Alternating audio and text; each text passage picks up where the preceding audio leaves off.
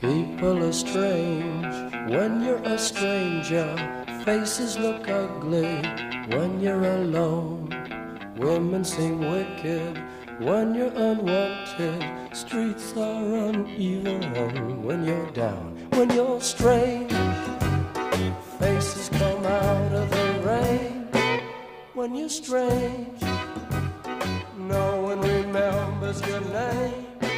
When you're strange, when you're strange, when you're strange. People are strange. Happy birthday to you.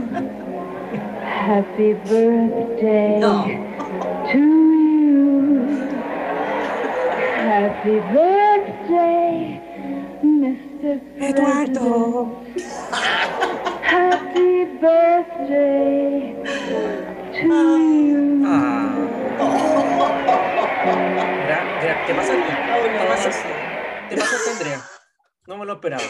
Ahí está, po. ahí tení, ahí tení. No me lo jefe, esperaba. ¿ah? Yo sabía Sí, que algo po. estaban preparando con el DJ Pasta. No sabía qué, Pero, pero. por supuesto, estuvimos coordinando todo eso po, ¿ah? durante el fin de semana ¿ah? para tener el regalo listo para nuestro gurú. Ah, ¿Has mejorado tu calidad vocal, Andrea? Desde eso similar a Yoko Ono de la otra vez. A Desde las últimas intervenciones, claro, claro. Ha cambiado, sí, ha cambiado. He tratado de ir vocalizando y haciendo algunos ejercicios como para prepararme para celebrar tu cumpleaños, pues Eduardo, como Sí. corresponde. Así que ahí, sí. felicidades, jefe. Gracias, muchas gracias a toda la gente que ha saludado, a este humilde servidor. Por eso ayer no fuimos, ¿ah? porque ayer era el cumpleaños, día martes, Oh, eh, y mucha gente indignada escribía, pero ¿qué pasa con el episodio? ¿Qué pasó? No, ¿Qué está pues, sucediendo? Claro que no, sí. si no claro. el deseo, hay que celebrar el cumpleaños como corresponde.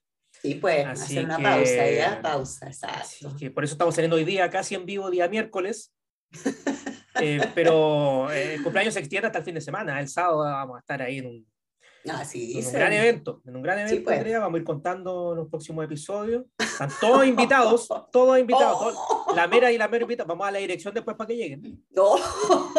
Sí, Así han amenazado ¿ah? con que se viene un gran evento. Espero que me, envíe la dirección a mí, pues, Eduardo, como para, Pero para poder asistir. tú eres el anfitrión. Perfecto. Claro, voy a estar en la puerta yo. Ah, revisando a la gente que entra, ah, haciendo control de calidad, filtro, ¿no es cierto? Y todo eso, para eso estamos, para eso estamos, jefe.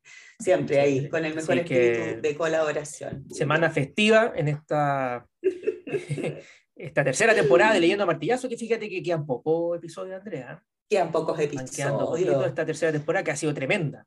Partimos el año pasado Sí.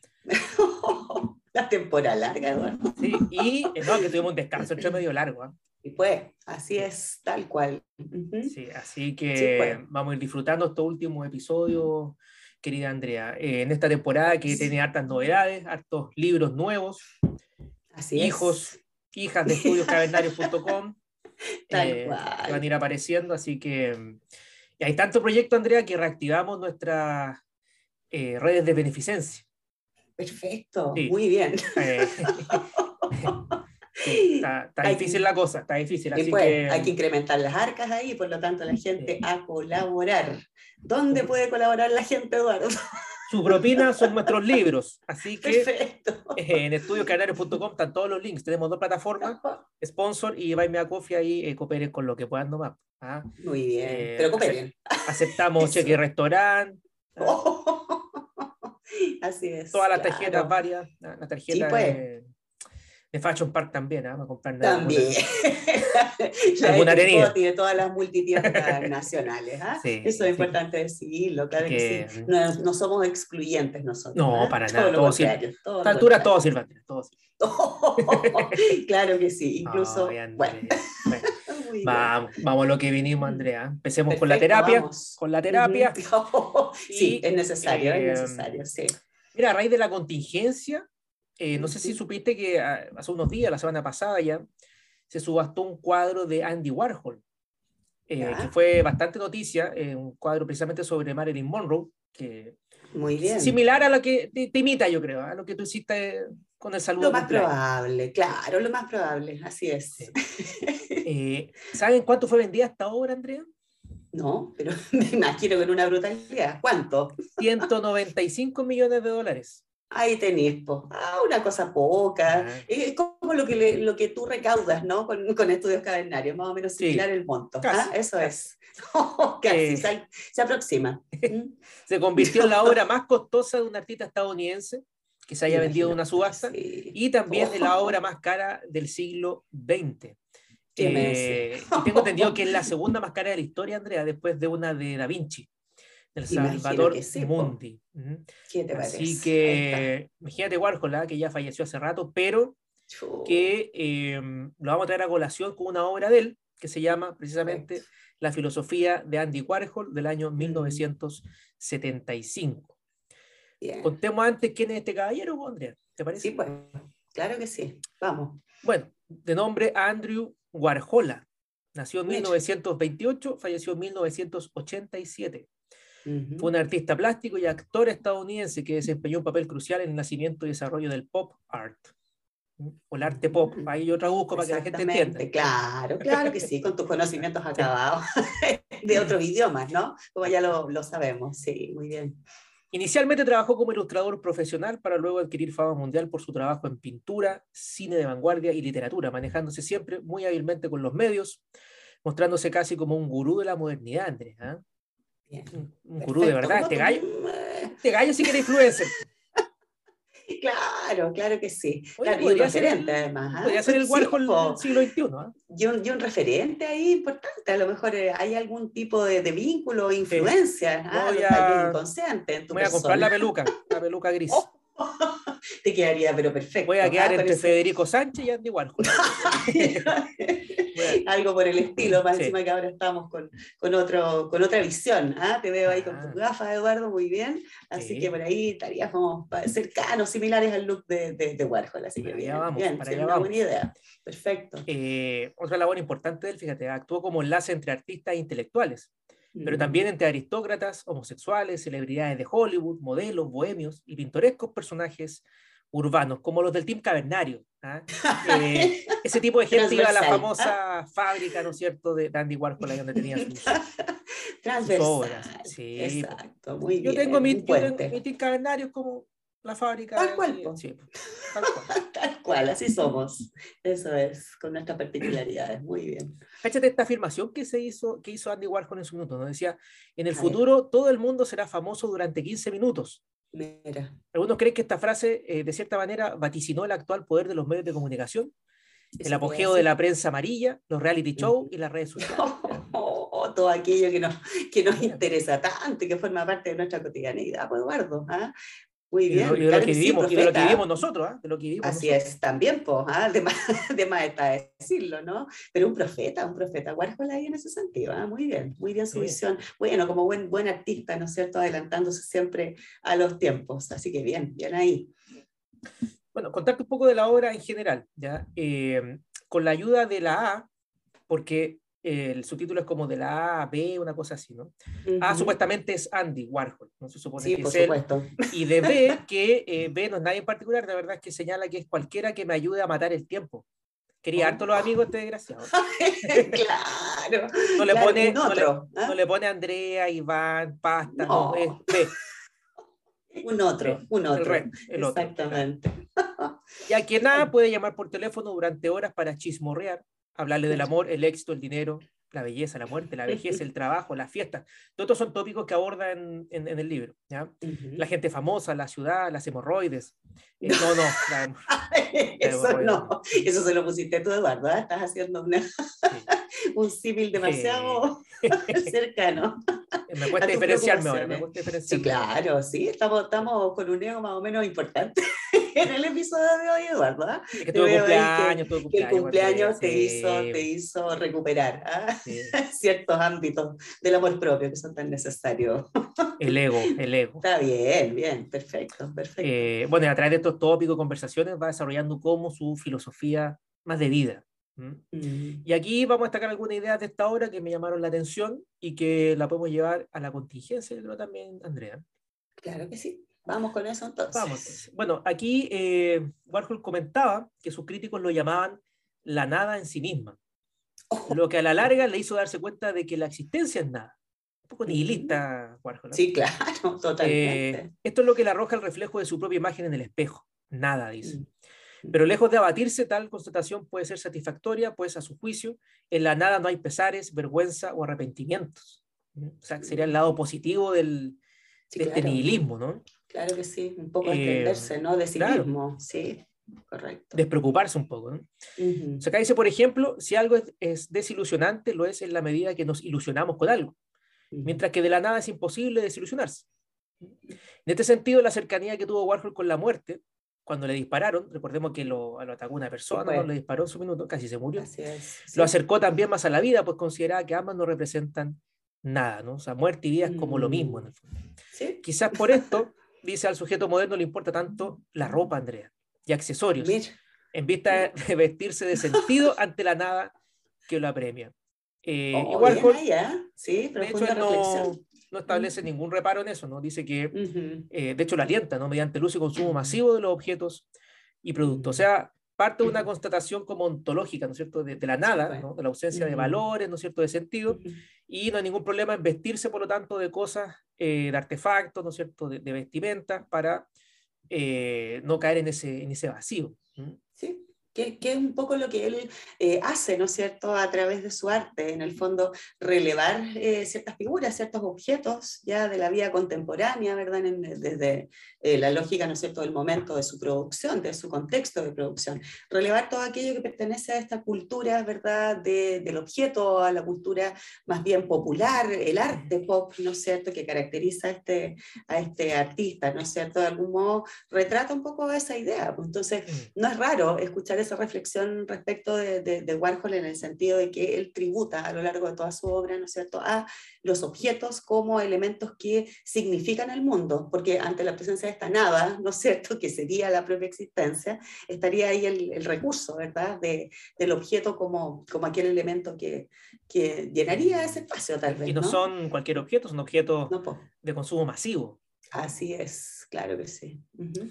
Ahora, esta masividad, dice, no implica cercanía entre las personas. ¿ya? Mm. Aquí Warhol defiende una serie de artilugios, de hecho, que permiten conectarnos, pero manteniendo la distancia. Mm. Esto ocurre con la televisión, mediante la que él deja de preocuparse por establecer relaciones cercanas con otras personas, como que amaba la Mm. tele. ¿no? Sí, claro. Eh, la televisión, de hecho, es sinónimo de despreocupación y, por lo tanto, de felicidad. Po. Mm. Una suerte de enajenamiento, ¿no? Sí, una, o sea- una enajenación, ¿verdad? A través de, de la tele, ¿no es cierto? Este- esta cosa de como de vegetar frente a, ¿ya? Que te impide pensar, ¿no es cierto? Pero que también tú consientes ese hecho, ¿no? De, de no pensar, de estar como en una realidad paralela, en un mundo otro, ¿verdad? Sin preocuparte más allá de lo que ocurre dentro del entorno más próximo, ¿ya? Es como la despersonal- despersonalización en el fondo, ¿no? Eh, salirte de ti o de las preocupaciones cotidianas, pienso, no sé. Es un poco esto que decía eh, McLuhan, si no me equivoco, de Sí, los po. medios Mm. de información, estos medios fríos y medios calientes. ¿no? No piensen mal, Andrea, no piensen mal. Ah. No, decimos frío como frío en información o de participación del usuario. Exacto. En el fondo, Ujú. claro, yo veo la tele viendo las noticias, ¿no es cierto? Ujú. Eh, y me entero de lo que está pasando, de la guerra, por ejemplo, ¿no? de la contingencia. Ujú. Pero eso, claro, si bien me puede causar un, un pesar, pero no, estoy con- no soy responsable de eso, ¿no? De la información que me están sí, dando. Mm. Claro que sí. Sí, es como, se me imagina siempre cuando uno ve ficción o cuando uno incluso ve noticias, ¿verdad? Que un poco lo que tú aludes, eh, se me imagina un poco como en el descansar en la desgracia ajena, ¿no? es un poco eso, ya, o sea, darte cuenta o constatar a través de lo que estás viendo que hay otro, un otro, ¿verdad? Que lo está pasando tal vez más mal que tú o que sufre Claro. más que tú, y eso sería como una especie de, una suerte de consuelo, y también es una cuestión media perversa, ¿no es cierto? Como ver el dolor ajeno y, y distanciarse de aquello, ¿no es cierto? Eh, Tomar, eh, tomar palco, Exacto, exactamente. Ujú. tomar palco.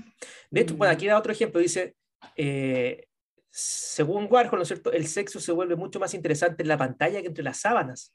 ¿no? Como que él lo que entendió un poco también de su biografía, Mm. que él como que rehuía del contacto físico. Sí, al parecer ha tenido un rollo con Eh, eso. Lo mismo ocurre, dice, con el amor. Mm, Pues la fantasía supera por mucho la realidad, un poco lo que hablábamos claro. en otro episodio po. anterior, ¿te acuerdas? Así es. Eh, Mm. El no verse en este caso es una ventaja, pues facilita el poder tratar al otro como un mero objeto y en consecuencia Mm, facilitar su descarte. O sea, por eso, por eso Bueno. le gustaba tanto hablar por teléfono.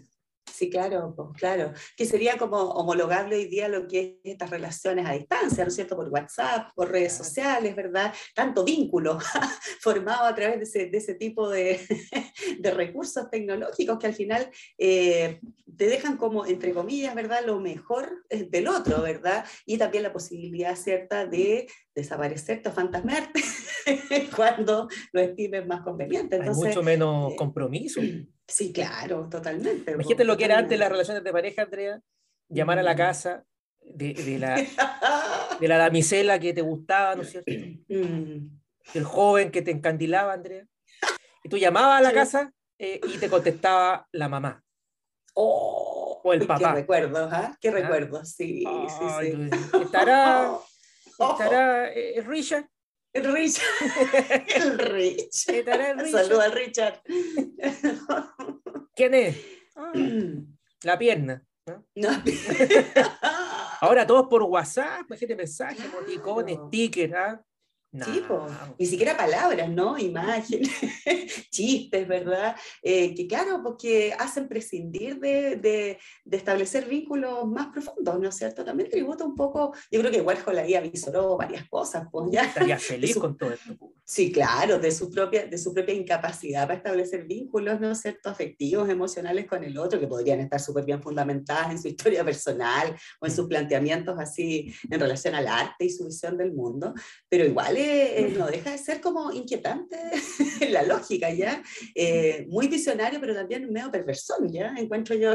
Medio distópico, yo diría. Exacto, en su mm. postura. Bueno, que, que a la larga esa, eso, ese carácter distópico también tributa un poco a lo que hoy día somos, pues nos hemos transformado como un poco en eso, ¿no? Bueno, acá dice que desde el punto de vista estético, la belleza para Warhol también se alimenta de los objetos, al señalar que si bien las joyas, la ropa lujosa, las casas y pinturas no hacen a una persona más bella, sí la hace sentir como tal. Lo que no ocurre cuando una persona bella la colocamos en un entorno de pobreza, donde pasa a identificarse con lo feo. Eh, aquí Warhol sostiene que América, bueno, empezando en Norteamérica.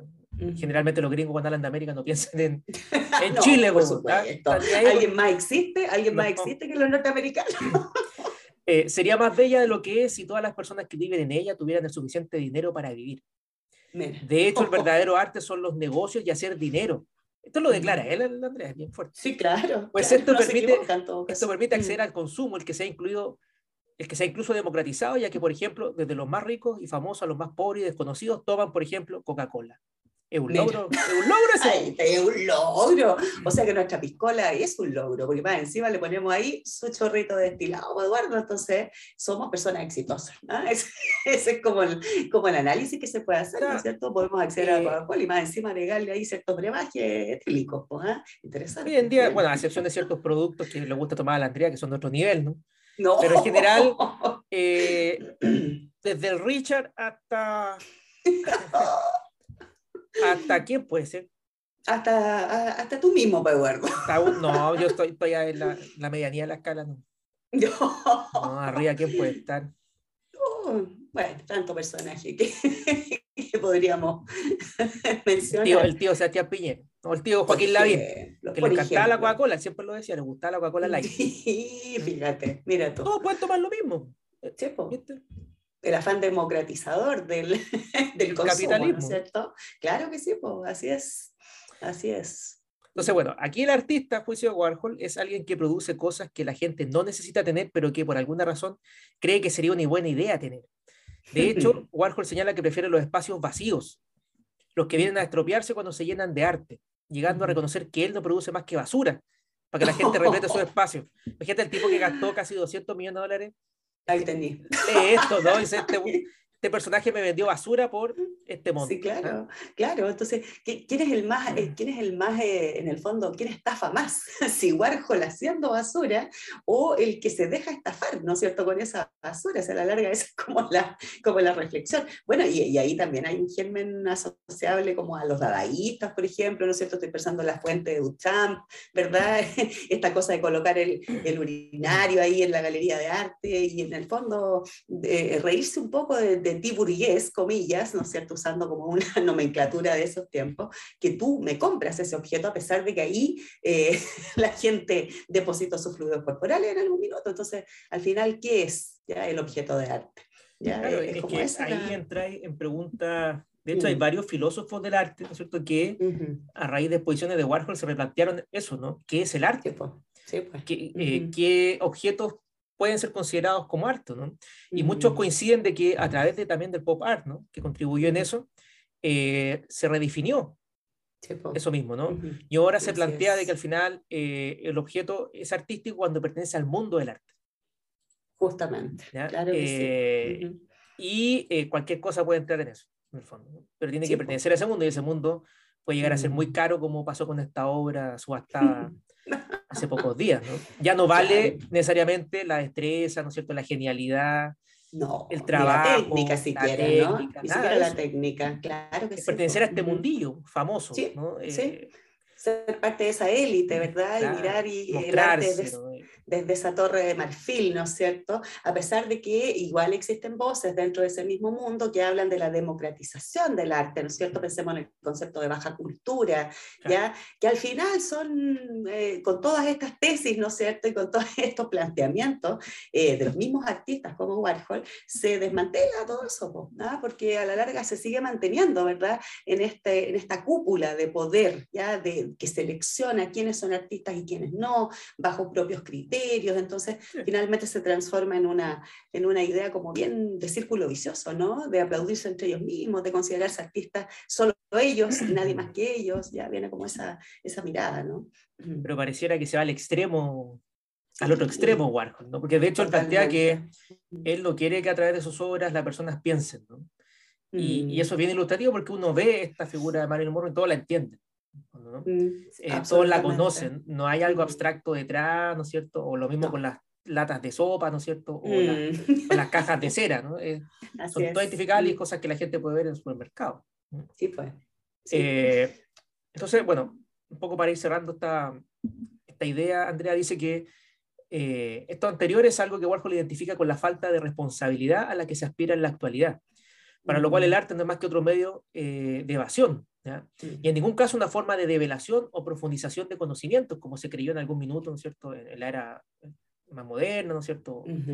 Y durante bastante tiempo con lo demás, Claro. ya desde los orígenes, digamos, del- de toda creación artística, ¿no? Entonces esto viene como a desestabilizar un poco ese paradigma. ¿m? Entonces, nuevamente es la nada la que debe prevalecer en vista de facilitar y no complicar nuestras vidas. Es el Mm. impulso consumista el que representa el espíritu norteamericano, donde se prefiere lo fácil y placentero del consumo por sobre el tedioso y angustiante proceso de la actividad reflexiva. Mm. Andrea. Y el arte debería servir para eso. Al final, entretener.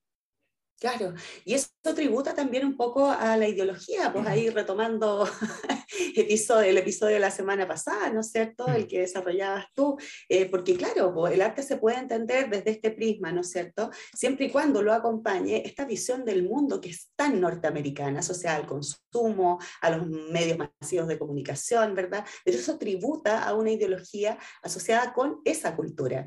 No necesariamente ese es el paradigma del arte contemporáneo. Ahora, eh, quien quiera adoptar ese paradigma, yo creo que ahí está disponible, ¿no es cierto? Como eh, suele suceder, O sea, hoy día vivimos en una eh, realidad tan diversa eh, que eh, existe de todo y da para todo, ¿ya? Las nociones, los conceptos de arte de cultura, entonces de algún modo también siento o pienso más bien, ¿no es cierto?, que esto puede ser interpretado por quien lo reciba desde su propia conveniencia. O sea, si para mí el arte va a cumplir la función, ¿no es cierto?, utilitaria del entretenimiento, bueno, bienvenido sea. Pues si yo busco, por otro lado, ¿no es cierto?, otro mensaje u otras, eh, otros propósitos detrás de la obra artística, bueno, tendré que buscar otro tipo de arte. O sea, creo que esto de algún modo tributa a, a cómo, cómo funcionamos hoy, ¿no? Eh, que no hay un solo discurso, que no hay un solo relato, sino que hay pequeñas historias o pequeños relatos tan, tan propios, ¿no es cierto?, de, de sociedades como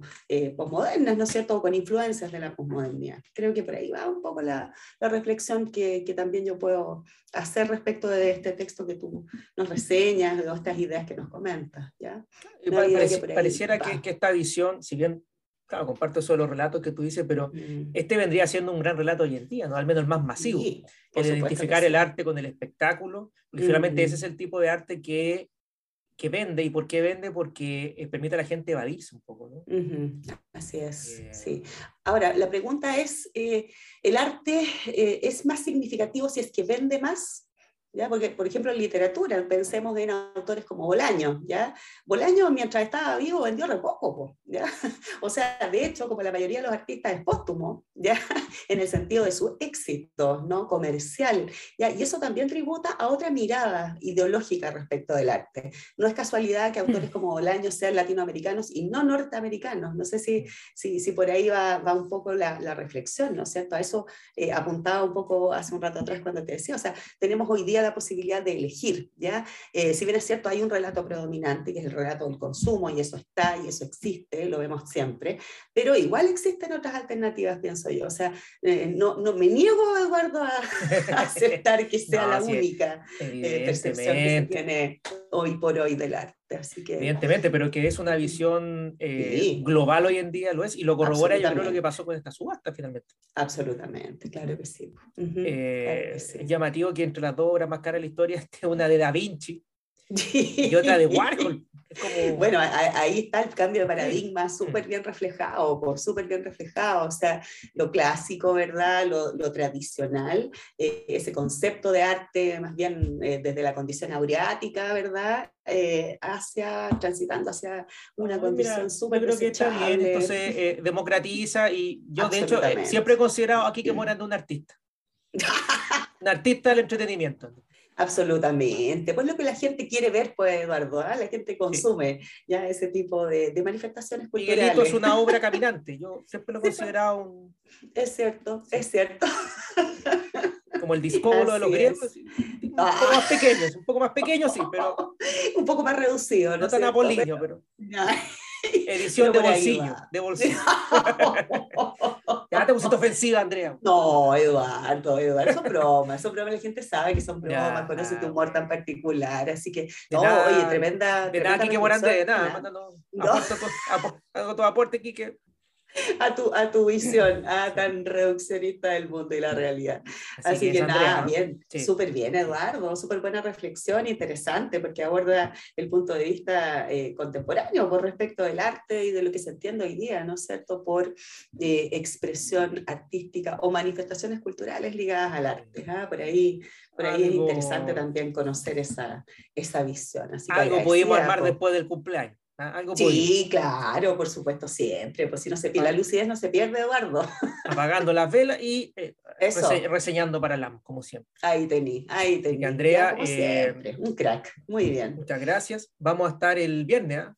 episodio especial, porque es previa a la gran Oh, fiesta. Vamos a mandar las ándate, coordenadas, vamos a mandar las coordenadas a Tiendas del Mar. Se Perfecto. paraliza, Andrea. Así que para que la gente se organice con tiempo. Eso, para que vayan, vayan juntando también sus ofrendas. Es importante a- para depositarlas ahí en un altar que vamos a eh, Sí. habilitar. ¿ah? Afuera del container, en, eh, en Agua Santa, vamos a habilitar un altar para las ofrendas para el jefe, ¿ah? que va a celebrar un magno evento este fin de semana. Así que bien, fabuloso Eduardo, lo esperamos. Se vienen cositas, se vienen cositas. Así que gracias, nos despedimos. Nos vemos en la próxima. Gracias a ti, Eduardo. Chao. Chao. People are strange when you're a stranger. Faces look ugly when you're alone. Women seem wicked when you're unwanted. Streets are uneven when you're down. When you're strange, faces come out of the rain. When you're strange, no one remembers your name. When you're strange when you're strange, when you're strange.